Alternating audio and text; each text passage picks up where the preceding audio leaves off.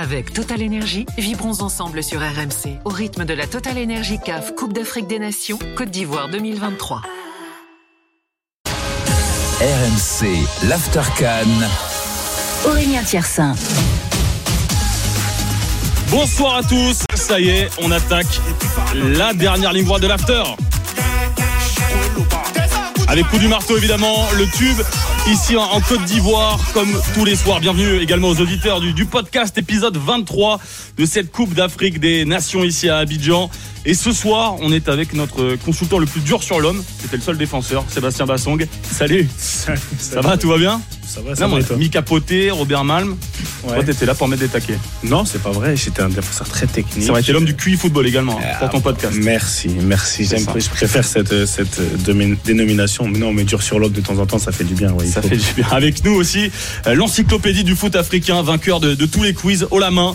Euh, toutes les compos des finales gravées dans sa mémoire. Henri Akodo, journaliste de New World TV. Salut Henri. Salut Aurélien. Tout va bien Tout va bien. Bon, magnifique. Et puis un invité de marque avec nous euh, ce soir dans l'After Can, le plus jeune entraîneur français du monde en première division, tout simplement. Alexandre Lafitte. Salut. Salut.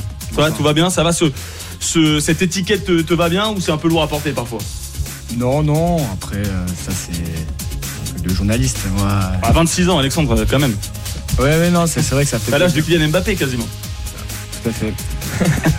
Bon, on va parler de, ta carrière entraîneur du stade d'Abidjan en D1 ivoirienne, euh, des relations que tu peux avoir avec tes joueurs évidemment, hein, euh, dont certains ont 10 ans de plus que toi du foot ivoirien. Au programme, les projections sur les demi-finales, notamment Côte d'Ivoire, République démocratique du Congo, euh, analyse aussi de cette Coupe d'Afrique des Nations 2024 euh, avant cette dernière ligne droite. Est-ce que c'est vraiment la plus belle? Est-ce que c'est vraiment la plus folle? Et puis pour nos amis algériens qui arrivent encore à, à écouter l'Aftercan, merci à vous déjà. On fera le point sur la, la situation des Fenech. Où en est Jamel Belmadi après l'élimination au premier tour. L'Aftercan numéro 23, c'est maintenant sur RMC. Avec Total Energy, vibrons ensemble sur RMC au rythme de la Total Energy CAF Coupe d'Afrique des Nations Côte d'Ivoire 2023. RMC, l'Aftercan en direct d'Abidjan. Et on est ensemble jusqu'à 2h30 du matin, encore 1h30 d'after.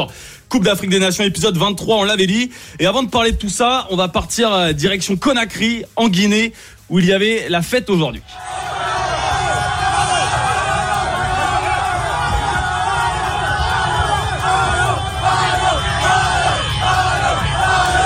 Bon, le retour des, des, joueurs, le retour du Sili national après son quart de finale historique euh, dans cette canne, puisque euh, la Guinée de Kaba Diawara a enfin gagné un match à élimination directe. C'est la première fois de son histoire. Ils l'ont gagné en huitième de finale contre la Guinée équatoriale. Et on est avec euh, Makadji, un des membres du staff guinéen qui est avec nous en direct de Conakry. Salut Makadji.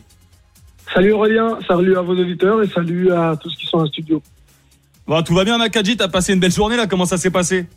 Très mouvementé, très très mouvementé. Vous en avez parlé tout à l'heure. On est arrivé, on a été accueillis par le peuple. On a mis euh, sur une distance, euh, disons, de 15 km, on a mis euh, 4 heures de l'aéroport au Palais Mohamed V, où en fait il fallait ramener le, le, drapeau, parce que c'était un vœu du président de la République. Lors de la dernière canne, on était parti euh, avec le drapeau, mais vous savez qu'il y a un délai imposé par la FIFA. Il faut que les clubs retournent au, au plus tard 48 heures.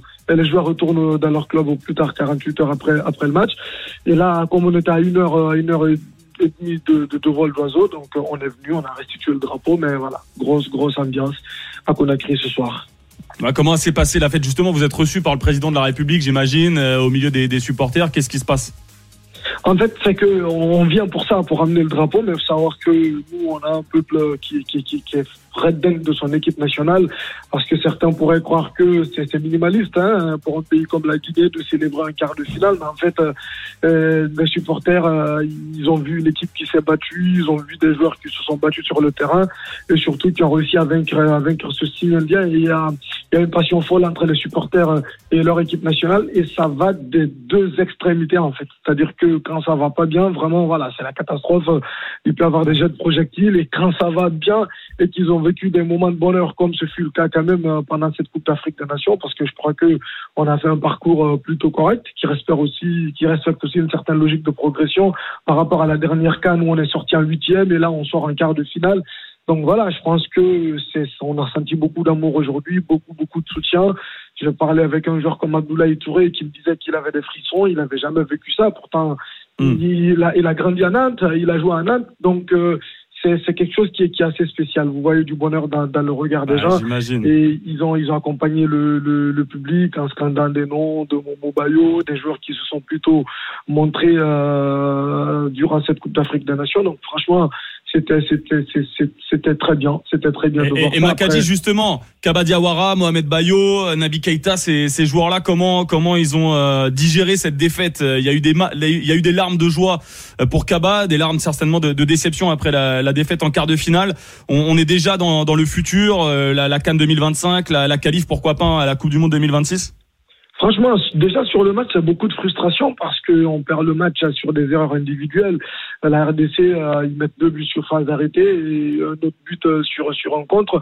Et juste avant, hein, on a la, balle du 2-1. Donc euh, c'est beaucoup beaucoup de frustration parce que honnêtement l'équipe avait à cœur de, franchir ce, ce cap-là et d'intégrer le, le dernier carré. Maintenant c'est fait, c'est fait et aujourd'hui il faut progresser. Il y a beaucoup de jeunes joueurs, il y en a pas mal. Il y avait 11 joueurs qui découvraient la Coupe d'Afrique des Nations cette année et je pense qu'ils ils ont pris de la graine et aujourd'hui on est sur un projet de reconstruction avec Kaba Diawara. Là c'était à mi-parcours parce qu'il a un contrat de 4 ans. Là il a fait 2 ans. On a Ouais, Il reste en place, hein, tu nous le confirmes. C'est ça, ouais, je, ça, je, je vous le confirme. Il a respecté le tour de passage parce que l'année dernière, c'était huitième. Et là, ça fait quart. Donc, l'objectif, clairement, c'est déjà accrocher une place à, à la prochaine coupe, euh, coupe du Monde et bien sûr, revenir à, la Cannes au Maroc, qui re- revient très vite dans un an et demi et essayer, euh, voilà, de faire plus que ce qui a été fait cette année. Bah attends, justement, le, la qualif euh, pour la Coupe du Monde 2026, euh, la Guinée dans le groupe G, pour l'instant troisième après deux journées, victoire contre l'Ouganda, défaite contre le Botswana. C'est le groupe où il y a l'Algérie également.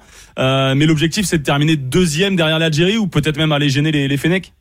Honnêtement, l'idée c'est de, c'est de finir premier parce que euh, c'est ce qui euh, aménagerait quand même un parcours tranquille. Parce que s'il faut finir euh, parmi les meilleurs euh, deuxièmes et de faire un barrage, euh, voilà, ça, ça va être très très long. Et on sait que l'Algérie est quasi favorite de ce groupe, mais on a vu que aujourd'hui les niveaux se resserrent. Il y a un nivellement quand même de niveau sur le continent, avec du cœur, avec beaucoup de motivation et d'impact. c'est possible d'aller chercher cette, euh, cette, cette, cette première place. Alors, on est distancé aujourd'hui puisque l'Algérie a trois points de plus que nous. D'ailleurs, euh, ça tombe bien puisqu'au mois de juin, on a un déplacement du côté de l'Algérie. Mais à la huitième journée, on reçoit l'Algérie à Conakry. Et c'est pour ça qu'il serait important parce que vous savez sans doute que euh, nous, on joue pas nos matchs à domicile et ça, c'est quand même pénalisant. On a fait la, campagne de qualif pour la Cannes en ne jouant qu'un seul match sur six, euh, euh, sur trois possibles à Conakry. Et là, pour la Coupe du Monde, c'est simplement pas possible. Ça, c'est une condition qui, pour moi, est essentielle à l'atteinte de cet objectif-là. Il faut que au mois de juin, qu'on puisse déjà jouer à Conakry et qu'on joue tous nos matchs à domicile ici à Conakry. L'Ouganda, on a été obligé de les recevoir euh, du côté de d'Oujda au, au Maroc. On a gagné 1-0. Mais je pense que si on joue nos matchs à Conakry avec la génération de joueurs qu'il y a aujourd'hui, euh, Ibrahima Diakité, des jeunes joueurs qui, qui, qui, qui, qui s'affirment au sein de cette sélection, Moriba Koroma, Momo Bayo, Serou Girassi, pour moi, en fait, il y a une place à aller prendre. Et je pense que Eh les oui. 9 places et demie qu'il y a en Afrique, euh, voilà, si on travaille bien. Ah oui, c'est une opportunité de fou hein, pour, un, pour un pays comme ça. la Guinée. Bon, Sébastien, on, entend Nakadji qui est... euh, Eh oui, ça serait une première euh, pour la, la qualif en. Coupe du Monde 2026. Euh, justement, il y aura beaucoup plus de place pour l'Afrique. Sébastien, est-ce que tu penses qu'un pays comme la Guinée, avec ce qu'ils nous ont montré, euh, a les armes pour, pour progresser sur le continent africain là? Moi, je pense que toutes les, tout- toutes les équipes aujourd'hui, elles ont, elles ont les armes pour, pour progresser, et pour, nous, pour avoir leur place pour la Coupe du Monde. Aujourd'hui, ce sentiment d'infériorité ou ce complexe que certaines équipes pouvaient avoir par le passé, je pense que encore plus à travers de cette cadre, ça nous montre qu'il n'a pas lieu d'être. C'est plus psychologique qu'autre chose.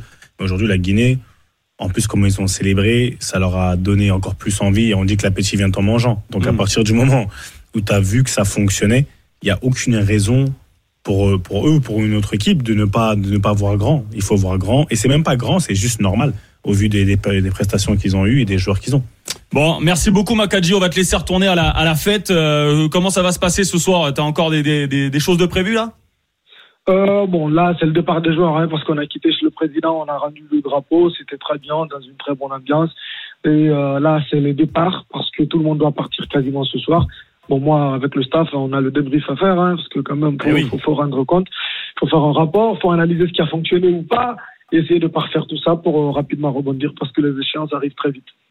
Bon, merci Makadji. En tout cas, ça a été super agréable de bosser avec vous, avec l'équipe de, de Guinée, quart de finaliste de cette Coupe d'Afrique des Nations 2023. Bonne soirée Makadji. À bientôt. Merci sur Aurélien, au RMC. bonne Salut. émission. Et on va se, se projeter tout de suite sur les demi, sur les demi-finales. Et oui, déjà demi-finale euh, de cette Coupe d'Afrique des, des Nations. Euh, on va commencer évidemment avec euh, celle peut-être qui nous intéresse le plus dans le monde francophone, euh, Henri Akodo, République démocratique du Congo, Côte d'Ivoire. Euh, déjà au lendemain de cette victoire euh, plus que miraculeuse de, la Côte d'Ivoire, comment tu comment tu t'es réveillé ce matin? Est-ce que tu dis les, les Ivoiriens euh, méritent leur place dans le dernier carré? Résilience, détermination, abnégation. La Côte d'Ivoire est en train de nous donner une leçon de vie dans cette compétition, scénario rocambolesque, face à cette formation malienne qui avait pourtant le, match en main, qui avait pourtant une supériorité, une maturité technique sur le terrain et une supériorité numérique également, mais euh, ils sont passés à travers parce qu'il y avait en face euh, une Côte d'Ivoire euh, qui n'abdique jamais, déterminée, gonflée à bloc. Une Côte d'Ivoire également qui a un entraîneur, un sélectionneur très très ingénieux sur le banc parce que après on pourra saluer le caractère, le mental de cette formation ivoirienne. Et ma malgré la, la, composition de départ qui était peut-être euh, moins bonne que celle d'avant. Ah oui, clairement parce qu'il voulait jouer sur la fraîcheur. Euh, il voulait, il voulait, il voulait impulser euh, un nouveau rythme à, à cette équipe parce que euh, après quatre matchs, ça peut peser dans les dans les jambes et euh, la compo de départ pourrait pourrait être euh, remise en cause, mais après il s'est racheté, il s'est ravisé. Ils sont pas nombreux ces entraîneurs qui sont capables d'avoir cette lucidité nécessaire de, de lire le jeu et de pouvoir trouver des solutions euh, aux difficultés de leurs équipes, parce que après le carton rouge malien, après la, le carton rouge ivoirien, ivoirien bien évidemment, la chance d'Odino Kosonou, moi je m'attendais à une équipe malienne qui prenait le dessus à 11 contre 11, qui pouvait être plus impactant dans le jeu. Ah, le complexe d'infériorité malien. Clairement. Il est là.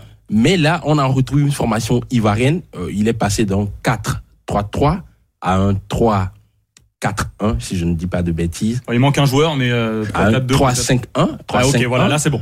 Avec euh, Gislain Kona à côté gauche, piston gauche, et euh, il s'appelle comment? Masgradel, piston droit. Et euh, tu constates que ils isolent les Maliens sur les côtés, ils resserrent à l'intérieur. Et les Maliens ont eu beaucoup de difficultés à pouvoir, à pouvoir trouver les espaces et à pouvoir passer par l'intérieur. Et à la fin, c'est une victoire exceptionnelle. Euh, ça, on pourra me dire, euh, il y a une sorte de, de coup de main euh, pour les Ivoiriens, ah, une, main, une main invisible qui vient du ciel. Grâce à Dieu. Ouais. Mais c'est pas de la magie parce qu'il y a eu du coaching derrière et cette équipe ivoirienne, je pense qu'elle est une très bonne lancée, mais après face à la RDC, ce sera une autre paire de manches. Oui, c'est clair. Sébastien, toi, comment tu l'as vécu ce match ivoirien euh, On est déçu dans le jeu forcément, mais à la fin ils s'en sortent, on ne sait toujours pas comment. Ouais. ils s'en sortent, on ne sait pas comment. Bah si, moi je sais comment ils s'en sortent. Au final, euh, ouais, Mers Faye, il est arrivé, il a ce qu'il a pu faire, il a pris ses responsabilités. Vous savez, quand tu es Mers Faye, t'as pas grand chose à perdre au final. Autant vivre, tu autant imposer tes idées et tu dis si ça doit durer un match ça dure un match, ça a déjà duré deux. Donc aujourd'hui, ce qu'ils ont fait, je pense que c'est plus les. Moi, pour moi, les Ivoiriens, ils ont, ils ont fait preuve de résilience. C'est vrai, il y a, l'engouement, il y a, il y a le fait qu'ils étaient enterrés, on va dire, ils sont ressuscités après trois jours. Tout ça, ça joue énormément. Mais maintenant, oui, dans le jeu, il n'y a pas grand-chose. Mais moi, je ne demande pas ce qui, qui joue bien. Les Ivoiriens, si gagner, tu peux gagner, tu sens bien jouer. Ce qu'on ce qu'on va retenir, c'est la victoire. Maintenant, quand ils ont été à 10, pour moi, le Mali n'avait pas les armes pour ouais. déstabiliser une équipe renforcée derrière. Ce qu'Emer a bien fait, oui, il est passé à 3 derrière pour mettre plus de monde dans l'axe. Le Malien, les Maliens n'avaient pas trop de taille, ils essayaient de centrer. C'était beaucoup plus facile à défendre. Quand on joue à 10 contre 11, c'est pas toujours un, enfin, c'est un avantage numérique, mais si t'as pas vraiment les qualités pour déstabiliser ce genre d'équipe, le seul moment où ils l'ont bien fait, c'est quand ils ont tiré de loin, parce qu'ils n'arrivaient pas à faire des, mmh des combinaisons à rentrer dans la surface parce que c'était compact. Ils n'avaient pas le, les qualités pour ça. Ils ont tiré de loin et c'est ce qu'il faut faire contre une équipe de défense renforcée. Ça a fonctionné. Mais à partir de là, je pense qu'ils ont juste. Après, les Maliens, ils sont effondrés. Dans le... Pour moi, le Mali n'a juste pas joué à son niveau. Oui, oui. La Côte d'Ivoire a, a, profité. Force mentale. Les gens, aujourd'hui, on oublie vite. On parlait de la Côte d'Ivoire comme une équipe qui n'a pas de force mentale aujourd'hui parce que c'est leur force principale aujourd'hui. Aujourd'hui, euh... c'est devenu leur force principale. C'est le football, ça va très très vite. Mmh. Est-ce que c'est réellement leur force principale? Non, pour moi, je pense qu'ils jouent, ils sont dans dans l'énergie. C'est une certaine énergie qui fait que ah oui, on, on surfe sur la vague et on n'a rien à perdre. Mais la force mentale, elle est aidée par, pour moi, par l'incapacité de l'équipe adverse à, à vraiment analyser les points faibles et à tuer quand il faut tuer. Le Mali n'a pas été n'a pas été tueur. Donc aujourd'hui, on va parler de la Côte d'Ivoire. Il faut remettre les choses dans leur contexte. C'est bien pour la compétition et c'est bien pour eux. Ce qu'ils font pour moi, c'est extraordinaire. Ce qu'ils font pour en tant que joueur, quand tu fais partie de l'équipe, c'est extraordinaire. Maintenant, quand dans notre analyse, nous qui sommes de l'extérieur, je pense qu'il faut avoir un peu plus de recul parce que je sais pas. Ma seule question, c'est euh, vous avez jamais, vous avez toujours été dans la réaction. Ah oui, À quel moment ça. vous allez pouvoir être dans l'action. Parce que c'est pas toutes les équipes qui vont vous laisser vivre en étant dans la réaction. Ouais, clairement. Allez, Alexandre, justement, toi qui es coach, euh, comment comment t'as analysé les choix d'Emers Faé euh, au début du match et, et sa réaction quand, quand t'as un joueur en moins? Ouais, sa, ré- bon, sa réaction était, euh, était plutôt intéressante parce qu'il a, comme il a, il a expliqué, euh, il a voulu densifier l'axe, ils ont reculé. Et euh, mais d'un côté, on avait l'impression que cette équipe, elle était entre deux dans le sens, elle savait pas si elle devait se découvrir ou euh, si elle devait plutôt euh, attendre. Et, comme il a dit, euh, à partir du moment où euh, les, les Maliens ils, ont réussi à trouver la faille ben, en frappant de loin parce que c'était la seule solution, bizarrement, c'est là où il y a eu un, un électrochoc. Et c'est là où la Côte d'Ivoire, bah, il y a eu des joueurs un peu plus hauts. euh, il y a eu, ils ont réussi à se projeter en nombre. Et derrière, c'est là où ils créent, en fait, ils créent plus d'opportunités malgré qu'ils soient à, à 10 contre 11. Et je trouve que le tournant, pour moi, il, comme on dit, c'est une équipe de réaction actuellement, de par le contexte, la situation. Et, et ce but malien, pour moi, il a réveillé, il a créé un électrochoc dans le sens, ben, on n'a vraiment plus rien à perdre. Et, euh, et donc après, euh, lors des, prolongations, on s'est retrouvé dans un, dans un match euh, un peu dans la même sorte qu'on a eu euh, juste avant le, le but malien, Euh, c'est-à-dire que on avait l'impression que on était encore en temps d'hésitation et puis après avec les, les changements qu'il y a eu euh, et sur le et, l'apport Mais, mais ça vous suffit ça, messieurs là, justement Ah, pour ah, aller au bout? Perso- personnellement, moi, si tu me demandes, ça, je pense pas que ça, Non. va- ça peut durer jusqu'au bout comme ça, parce Ah que oui. une équipe, une bonne équipe, comme on va dire la RDC ou n'importe Ouais. quel autre ils regardent les matchs, ils savent identifier. Et le problème que je vais avoir avec euh, cette équipe de la Côte d'Ivoire, c'est que quand tu es dans la réaction, ça c'est psychologique. Ça veut dire que t'es Mm. là, ils ont commencé le match avec toutes les attentes qu'il y avait, ils n'ont pas réussi à, ils, je veux dire, ils n'ont pas aligné deux trois passes d'affilée. À 10, ils ont mieux gardé le ballon que à 11 parce que comme il l'a dit, à partir du moment où tu sais que tu es dos au mur, tu as un truc psychologiquement qui te fait dire tu sais quoi, j'ai pas le choix, donc je vais devoir élever mon niveau, même physiquement dans les courses, tu dois. Et c'est là où moi je me dis à un moment donné ça comme on dit ça va chez nous, ça va te caler au cou, ça Ouais. va te ça va si je peux pas continuer tout le temps comme ça mais j'ai apprécié parce que à l'air, il est rentré quand il a fait les changements à la mi-temps, il rentre à l'air parce qu'il faut plus de taille devant, il faut pouvoir garder le ballon, ils vont jouer long, ils vont sortir, lui il peut la garder et faire Là, il a apporté là. Là, enfin, Là, il a apporté. non, il a apporté. Là où ça a été bon, c'est que ils savaient qu'ils étaient pas bons techniquement. Ils ont joué sur les coups de pied arrêtés. Les seules Ouais. occasions, c'était les coups de pied arrêtés. Et c'est- c'est normal quand tu es à 10. C'est que tu vas mettre beaucoup d'intensité sur avoir ton grand joueur devant. Il la garde, il va faire une, on va faire une faute sur lui parce qu'il est un peu, il est chiant.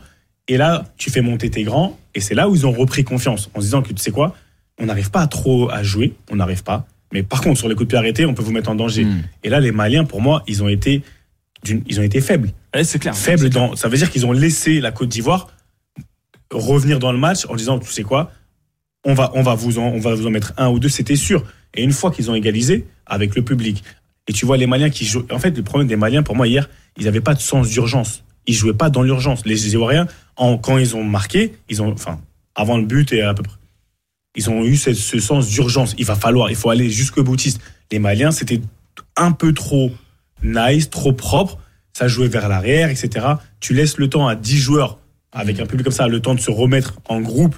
Et là, moi, je suis sur le terrain, je regarde mon, mon coéquipier, je lui dis, tu sais quoi, on, on va pas en prendre. C'est impossible, on va se battre. Et c'est ça où, pour moi, les Maliens, ils ont pêché. Et on va, on va se projeter, on va se projeter vers euh, la, ce match RDC euh, Côte d'Ivoire juste après la pause. On est ensemble sur RMC jusqu'à 2h30 évidemment. L'After Can continue. Avec Total Énergie, vibrons ensemble sur RMC au rythme de la Total Énergie CAF Coupe d'Afrique des Nations Côte d'Ivoire 2023.